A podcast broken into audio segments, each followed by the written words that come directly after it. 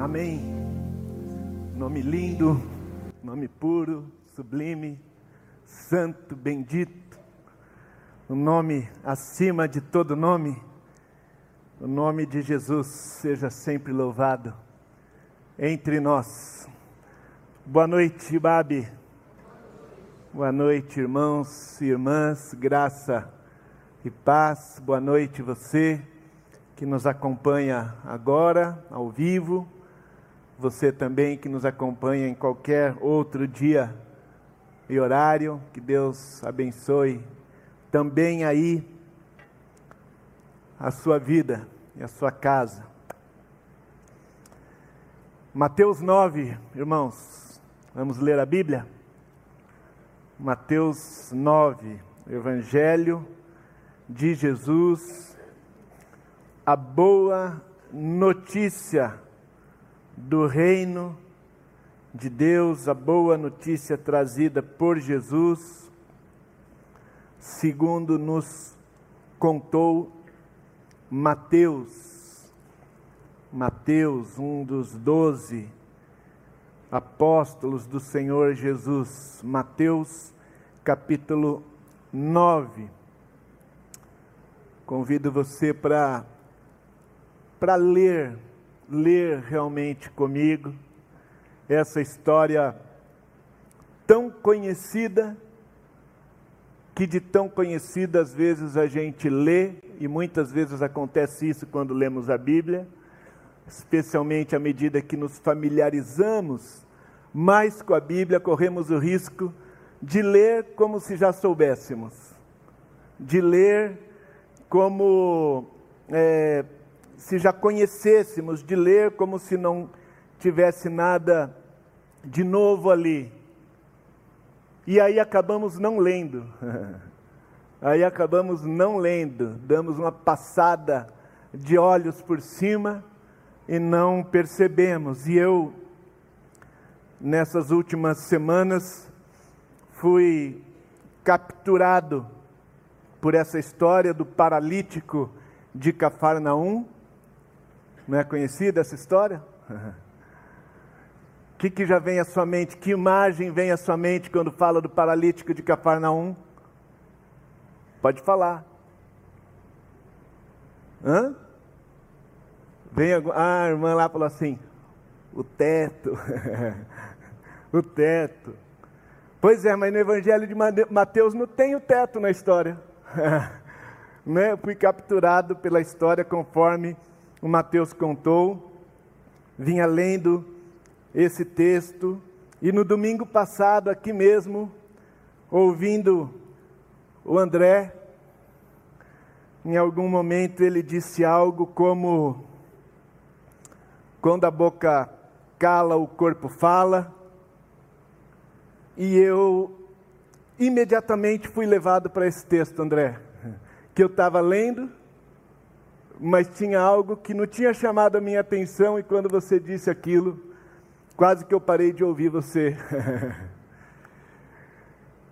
Mateus 9. Entrando Jesus num barco, atravessou o mar e foi para a sua cidade. Então Jesus está fora e está voltando para Cafarnaum. A sua cidade é Cafarnaum não é Belém onde ele nasceu, não é Nazaré onde ele cresceu, aqui é Cafarnaum, a cidade onde ele viveu pelo menos todo o tempo aí do seu ministério. Ele viveu em Cafarnaum. Cafarnaum significa Vila de Naum.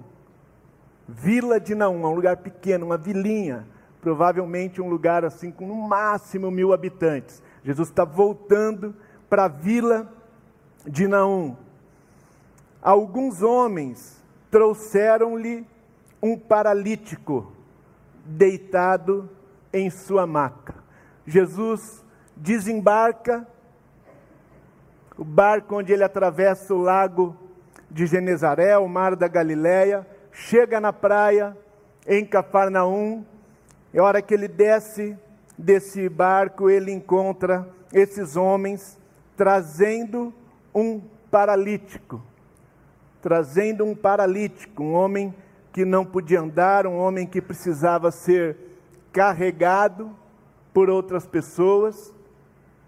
E ele vem sendo trazido por essas pessoas que colocam-no diante de Jesus.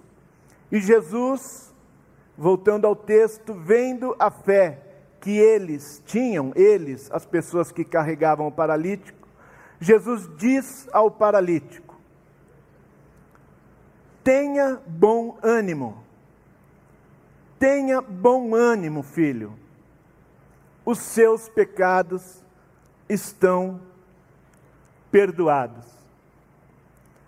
Foi a essa expressão que a fala do pastor André me remeteu no último domingo.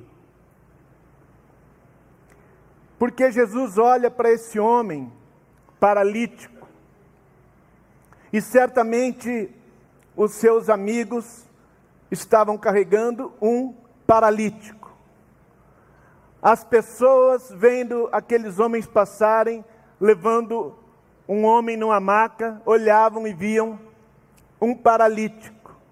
Viam um homem cujo problema era: não posso andar, minhas pernas não funcionam. Mas esse homem não fala nada. Os seus amigos não falam nada.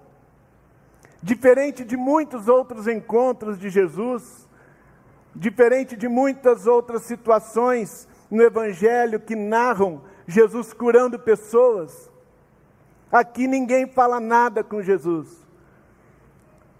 O paralítico não diz como o cego: Jesus, filho de Davi, tem misericórdia de mim. O paralítico não se lança aos pés dele, até porque não podia, mas podia falar, não falou como leproso.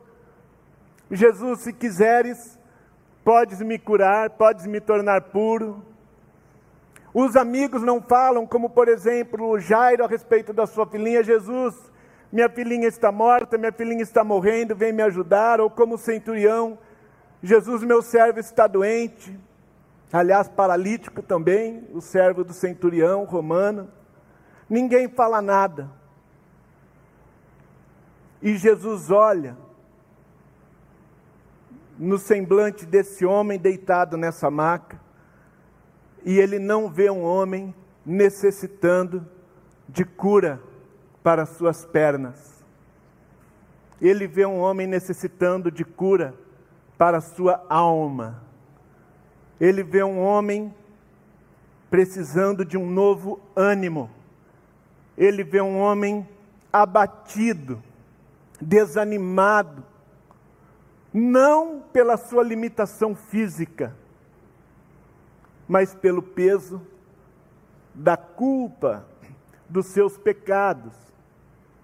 Ou talvez o peso da ideia colocada pela sua cultura, pela mentalidade do mundo e da época e do lugar onde ele vivia, que certamente afirmava e reafirmava que aquela condição na qual ele vivia e o fato dele não conseguir sair daquela condição tinha a ver com algo de errado que ele tinha feito. Tinha a ver com um castigo de Deus, tinha a ver com uma pena que ele estava sofrendo. Não é interessante que Jesus olha para um homem deitado numa maca e diz: Oh, se anima aí, seus pecados estão perdoados. Quase parece uma piada de mau gosto, não é? Talvez, se eu estivesse ali por perto assistindo aquela cena, eu ia pensar assim: caramba, que fora! que fora que Jesus está dando. Será que ele não percebeu que o cara é paralítico? Será que ele não percebeu? Ou talvez eu julgasse Jesus dizendo: caramba, que brincadeira, Jesus, homem paralítico, você está falando que para ele se animar, que os pecados estão perdoados?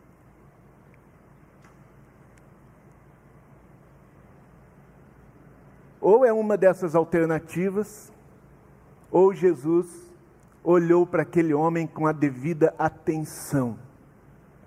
Olhou para ele. Quantas vezes nós não olhamos de fato para as pessoas?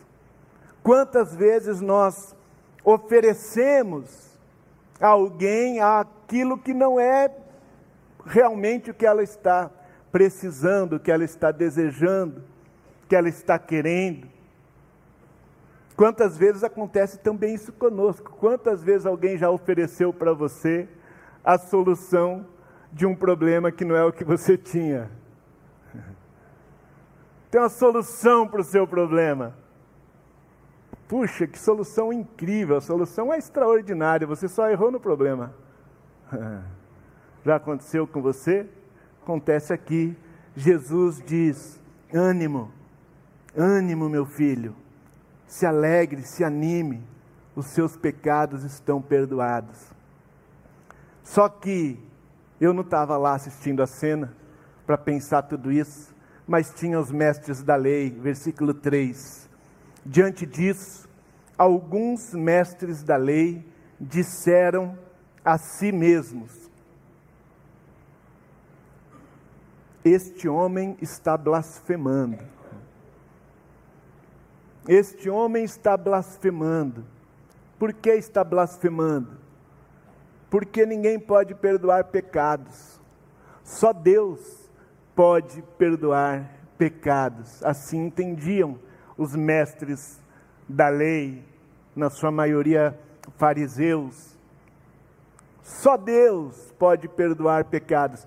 Isso é muito curioso. Isso é muito sintomático. Isso isso denuncia algo a que nós precisamos prestar muita atenção.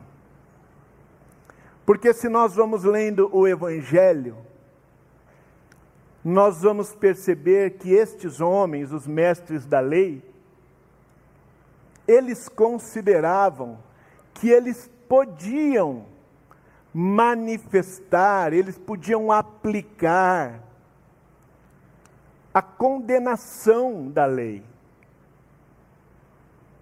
Eles podiam condenar uma pessoa, punir uma pessoa, culpar uma pessoa. Mas perdoar não, perdoar só Deus.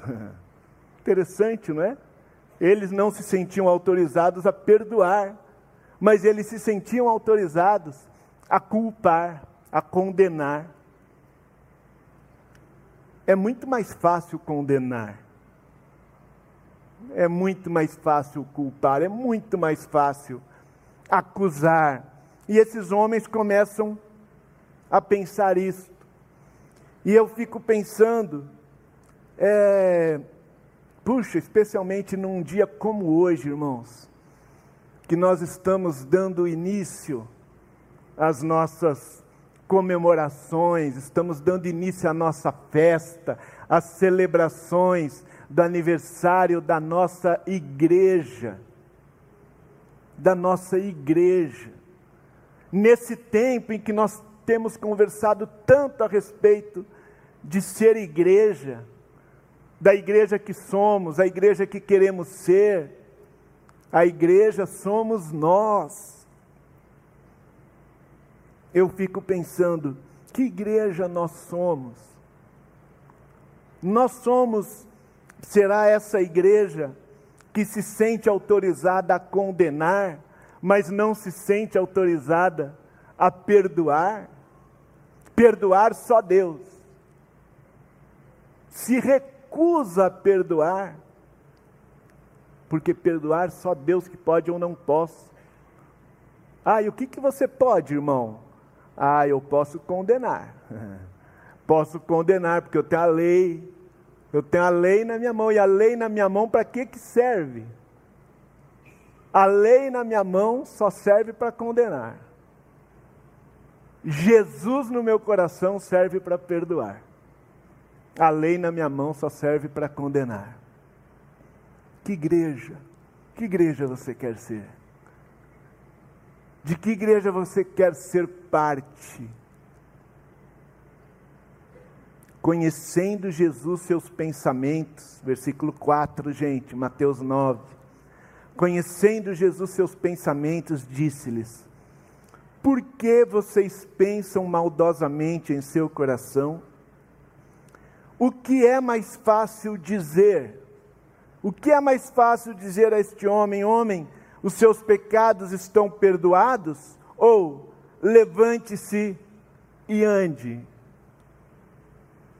O que é mais fácil dizer? Mas, para que vocês saibam, isso está muito sublinhado no meu coração, está em negrito, está em negrito em itálico isso aqui, ó. Para que vocês saibam que o Filho do Homem tem na terra autoridade para perdoar pecados,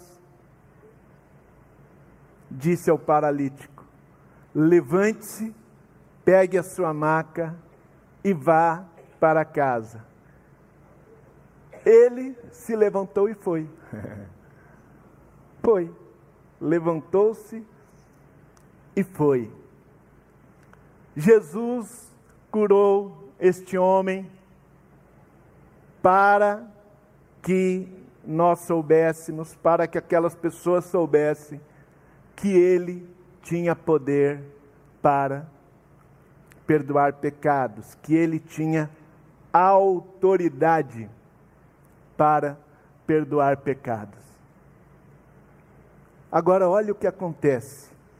E é só mais esse versículo que nós vamos ler. O 8. Presta atenção no versículo 8. Sabe por quê? Porque isso aqui é uma outra diferença entre Mateus, Marcos e Lucas. Marcos e Lucas têm o teto. Tem uns homens descendo paralítico pelo telhado e tal, que a gente lembra disso e não, não lembra muito da história. Mas Marcos e Lucas também não dizem isso que Mateus diz agora. Vendo isso, a multidão ficou cheia de temor e glorificou a Deus. Que Deus? O Deus que dera tal autoridade aos homens. A multidão glorificou a Deus que dera tal autoridade aos homens. Qual autoridade? Qual autoridade Deus deu aos homens? Jesus cura o paralítico, o paralítico levanta, carrega sua maca, vai para sua casa, e a multidão celebra que Deus tinha dado essa autoridade aos homens. Qual autoridade? A única autoridade da qual se falou aqui nesse texto, para que vocês saibam que o Filho do Homem tem na terra autoridade para perdoar pecados. Aquela multidão reunida ao redor de Jesus, ou no mínimo, o Mateus, entendeu naquele momento que Deus tinha dado aos homens, às pessoas, aos seres humanos, autoridade para perdoar pecados. Sabe o que significa essa palavra autoridade nesse texto? Sabe o que significa a palavra autoridade nesse texto? Autoridade aqui tem um sentido é bem pesado. Bem pesado. Um sentido que nos enche de muita responsabilidade.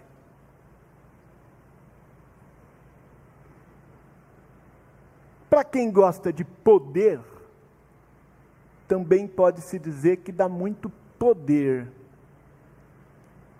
muito poder para nós. Aliás, é uma boa escolha.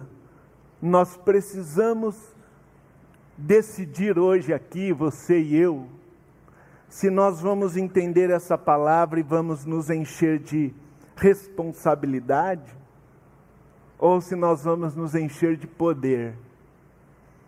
Porque essa palavra autoridade significa é, poder de decidir, liberdade de escolher, significa uma permissão. O que o Mateus está escrevendo aqui é que ele entendeu nessa conversa de Jesus que Jesus deu a mim e a você a liberdade de escolher perdoar ou não as pessoas, libertar ou não as pessoas do peso da sua culpa. E veja que nesse texto aqui, diferente daquele outro texto que está em Mateus mesmo, quando Jesus conversa com o Pedro, lembra que o Pedro pergunta a Jesus: Até quantas vezes perdoarei o meu irmão? Então, aquela conversa é, era sobre quando seu irmão pecar contra você.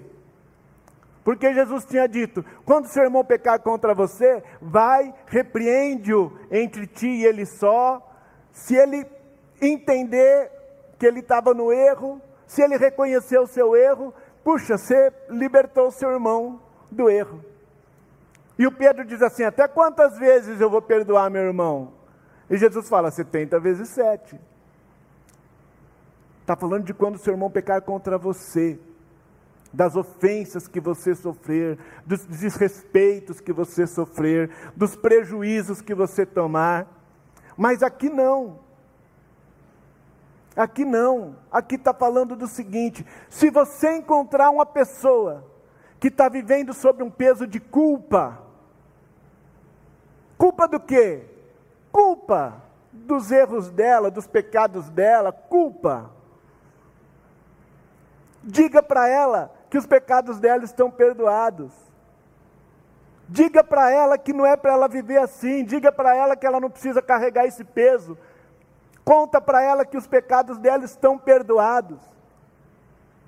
É, mas como que eu vou saber que os pecados dela estão perdoados, Deus? Como que eu vou saber, Jesus? Todos os pecados estão, Cláudio. Todos os pecados estão perdoados. Os seus, do seu cônjuge, dos seus filhos, dos seus pais, dos seus amigos, dos seus desconhecidos. Se você encontrar uma pessoa vivendo sob um peso de culpa, paralisada, paralisada, atrofiada por um peso de culpa, manifeste na vida dela o perdão dos pecados, manifeste na vida dela o perdão de Deus. O perdão de Deus. Deus autorizou você a manifestar na vida das pessoas o seu perdão. Que coisa! Que coisa!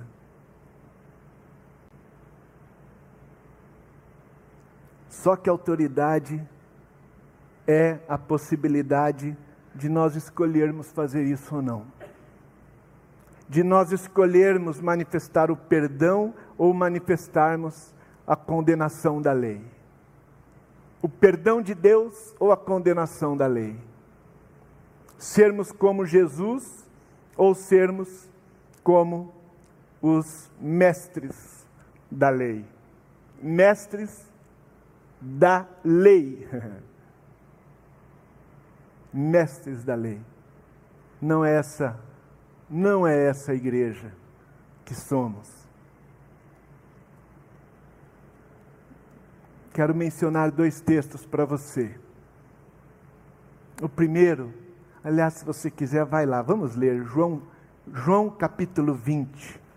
Dá uma folhadinha aí, ou se é o aplicativo, vai lá no João capítulo 20.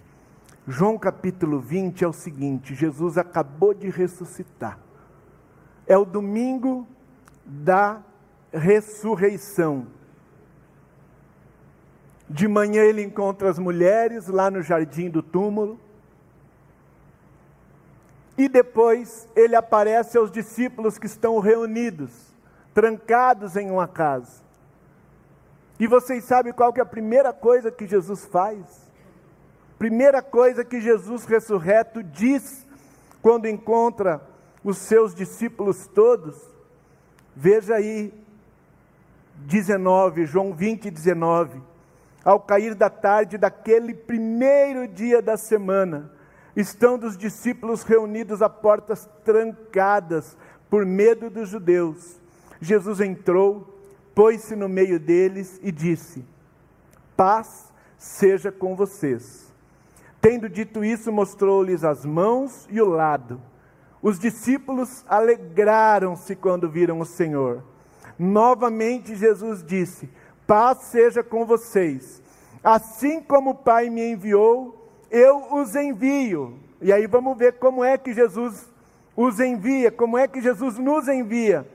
Com isso, versículo 22, soprou sobre eles e disse: Recebam o Espírito Santo. Se perdoarem os pecados de alguém, estarão perdoados. Se não perdoarem, não estarão perdoados. A escolha é sua. A escolha é sua. Se uma pessoa vai se sentir perdoada ou não, se ela vai receber essa bênção, essa leveza do perdão ou não, a escolha é sua. Veja, Jesus podia ter dito: recebam o meu espírito e ensinem o que eu ensinei, recebam o meu espírito e curem as pessoas, recebam o meu espírito e alimentem. Não recebam o meu espírito. Se perdoarem os pecados de alguém, estarão perdoados. Que momento importante de Jesus com seus discípulos, o primeiro encontro dele ressurreto. E olha o que ele escolhe falar: vocês têm autoridade, vocês vão escolher, porque vocês têm essa autorização para perdoar pecados. E por fim, 2 Coríntios, segunda carta de Paulo aos Coríntios, capítulo 2.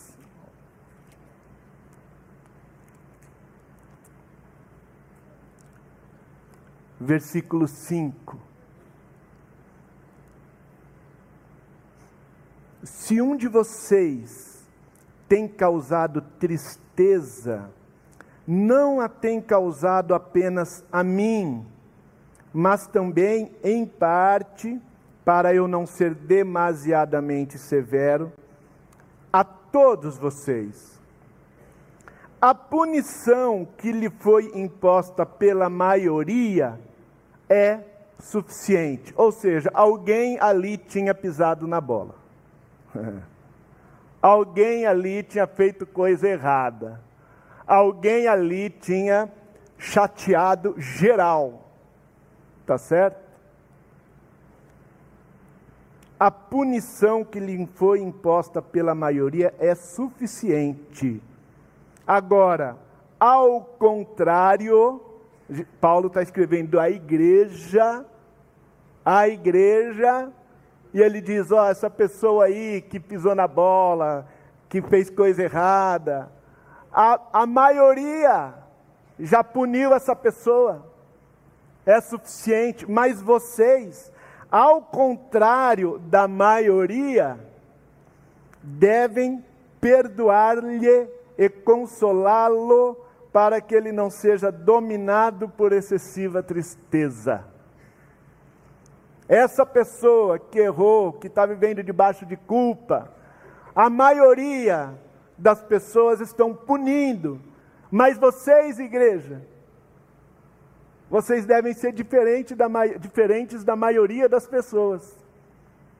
Ao contrário da maioria das pessoas, vocês não devem punir, vocês devem perdoar e consolar. Para quê? Para que essa pessoa aí que errou não seja dominada por excessiva tristeza. Quem sabe a gente poderia dizer, a ponto de ficar paralisada e nem conseguir andar, não conseguir viver, não conseguir ir em frente, precisar ser curada da sua paralisia. Não é interessante, meus irmãos? Autoridade para perdoar do ar. Então eu quero dizer duas coisas para você antes de nós partirmos para uma noite de domingo, na qual a gente pode dormir um pouquinho mais do que o normal, que amanhã é feriado, aleluia. Quero dizer duas coisas a você. A primeira é: está claro para você que os nossos pecados estão perdoados? Está claro para você que os nossos pecados estão perdoados? A despeito de quaisquer vozes que você escute, seja a sua própria voz, seja a voz dos religiosos, seja a voz do diabo, seja a voz. Está claro para você que a voz do Espírito Santo de Deus diz que os seus pecados estão perdoados? Está claro para você que o Evangelho diz que os seus pecados estão perdoados. Então, a primeira coisa que eu quero dizer para você hoje: levanta e anda. Levanta e anda, porque os seus pecados estão perdoados. Levanta e anda, para que todos saibam que Jesus tem autoridade para perdoar pecados, que ninguém pode te condenar, porque Jesus tem autoridade para perdoar os seus pecados. Jesus tem a liberdade de escolher isso e ele escolheu perdoar. Seus pecados estão perdoados. Mas a segunda coisa que eu quero dizer a você é: vamos combinar que, como igreja de Jesus, nós queremos usar bem demais essa autoridade, essa liberdade incrível que nós temos de manifestar na vida das pessoas o perdão de Deus. Vamos combinar, vamos combinar que no dia a dia da vida a gente tem encontrado pessoas que vivem debaixo da culpa, peso de acusação, de constrangimento, de cobrança Vamos combinar que nós somos o pessoal, nós não somos a maioria, nós somos a igreja. Nós não somos os mestres da lei. Nós somos os discípulos de Jesus. E que nós podemos encontrar as pessoas e aquelas que nós encontrarmos hoje no caminho de volta para casa, ou amanhã no nosso feriado, ou qualquer dia onde nós estivermos que nós seremos as pessoas que vão dizer: ei, cara, seus pecados estão perdoados. Moça, seus pecados estão perdoados. Pai, seu, seus pecados estão perdoados. Mãe, seus pecados estão perdoados. Filho, filha, seus pecados estão perdoados. Marido, seus pecados estão perdoados. Esposa, seus pecados estão perdoados em nome de Jesus, que a gente se levante e ande para perdoar as pessoas, para dizer às pessoas que os seus pecados estão perdoados, que Deus seja glorificado e que o Espírito Santo que Jesus soprou sobre nós nos leve por aí para anunciar a todos e todas que Jesus perdoou todos os seus pecados. Amém. Amém.